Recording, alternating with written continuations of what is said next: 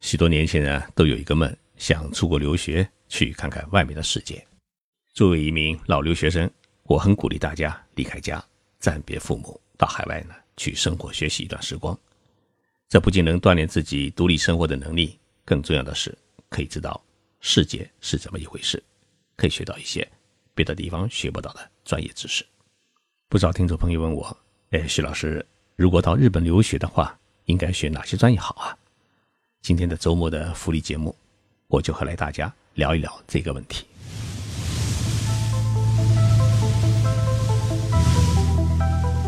任你波涛汹涌，我自静静到来。静说日本，冷静才能说出真相。我是徐宁波，在东京给各位讲述日本故事。我的一个同学的女儿啊，大学毕业，老爸是我大学的室友啊，兄弟情深。所以他的孩子呢，也就变成了我的孩子。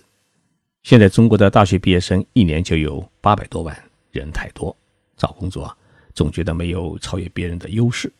于是，这个宝贝女儿呢，就想着出国留学，到日本读一个研究生，深造一下自己。我是举双手赞成，因为对于女孩子来说啊，日本的社会治安呢比较好，化妆品也好，衣服也好，吃的东西也安全，还可以经常去泡泡温泉。一年下来啊，女汉子会变成窈窕淑女，所以我是义无反顾地给她当了保人。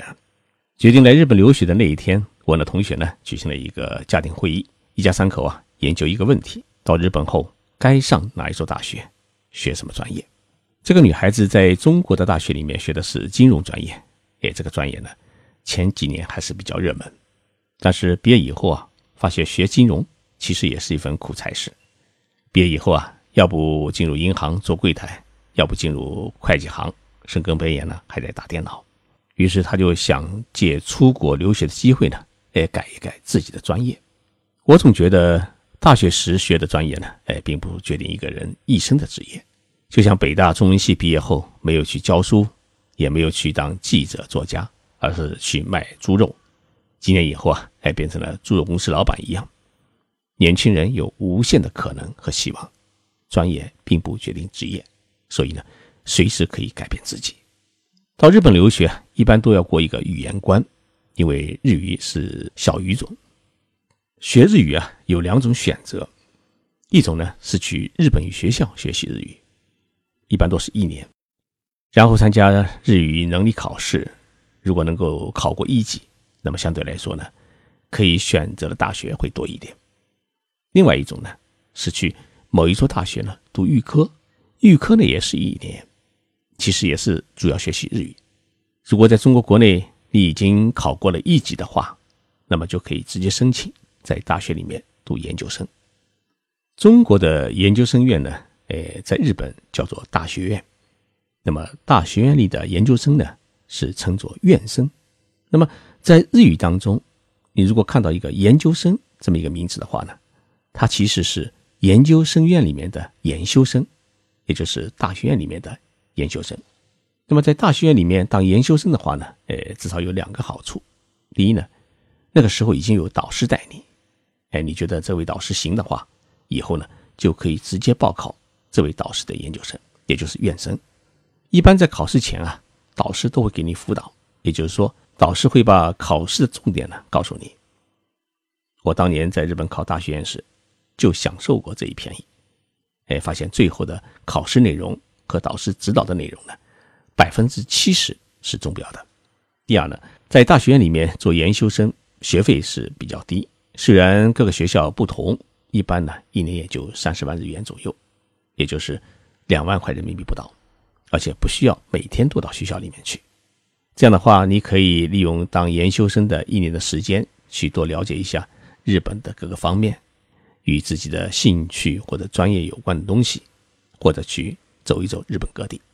当然，如果你不太愿意花父母亲辛苦钱的话呢，还可以利用这一个相对宽松的学习时间，去打一点零工，给自己挣些学费和生活费。日本的大学啊，分为三类：一类是国立大学，他们的经费呢都是由国家财政拨款；第二类呢是公立大学，一般都是各地方政府出资兴办的大学。第三类呢是私立大学，日本国立大学中最著名的要数东京大学和京都大学。东京大学在世界著名大学的排名当中一直是名列前二十位，当然也是亚洲的第一大学。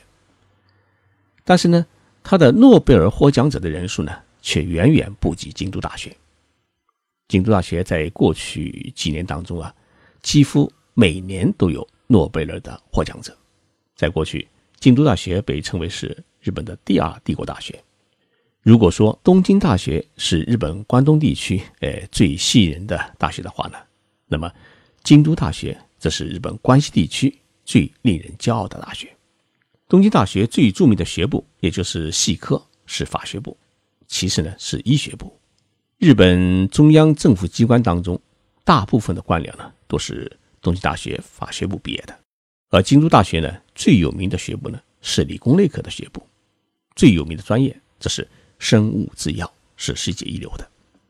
日本的公立大学基本上都是四三个都道府县政府办的大学，类似于中国各地方政府，也就是各省市自治区政府办的学校，譬如像京冈大学啊、广岛大学啊，那都是公立大学。日本的私立大学的历史要比国立和公立大学来的悠久。许多私立大学啊，都是世界赫赫有名的牛校，比如早稻田大学、庆应大学、明治大学、日本大学等等，历史呢都在一百三十多年以上。日本历代首相当中，私立大学毕业的首相占了一半以上。虽然私立大学的学费要比国立和公立大学来的高，但是呢，日本许多高中生在报考大学时啊，第一志愿往往会是私立大学。私立大学的专业比较丰富，而且呢，就业率也很高。比如这几年，明治大学毕业生的就业率就远远高于公立和国立大学的毕业生。但这同时也说明，日本企业在招收员工时，他不会很在乎你是国立大学毕业的还是私立大学毕业的，而且往往更喜欢是私立大学的毕业生，因为私立大学的毕业生啊，做事相对比较。灵活，而且呢比较勤奋。刚才我介绍了日本各大学的分类，那么我们现在再回到正题，谈谈到日本留学应该学什么专业最好。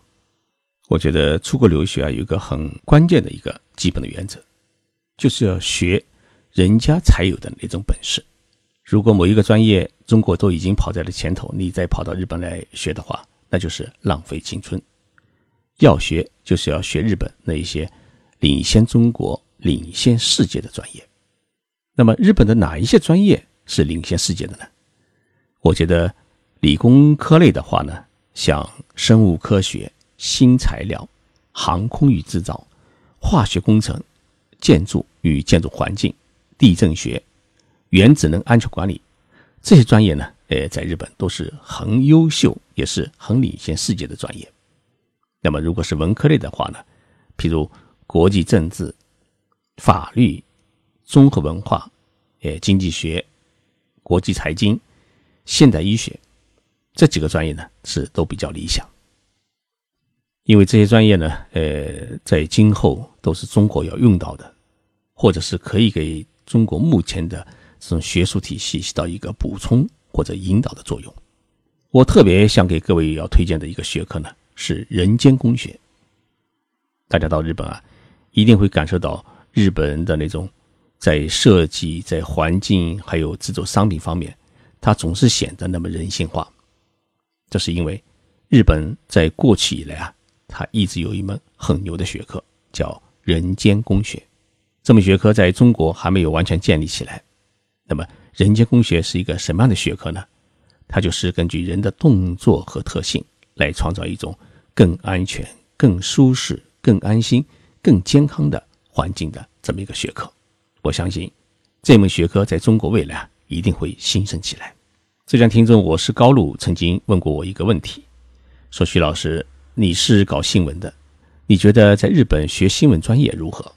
我说是很好，日本的新闻学也是一门很厉害的学科，但是呢，如果你学了以后想回国的话，哎，我建议你啊最好是去大学里面当教授做学问。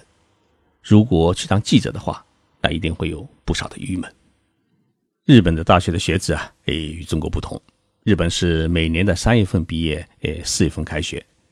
每一个大学的报名工作呢，都会在前一年的十二月份之前结束。所以，大家如果想报考明年四月的日本大学的话呢，现在就应该开始联系准备。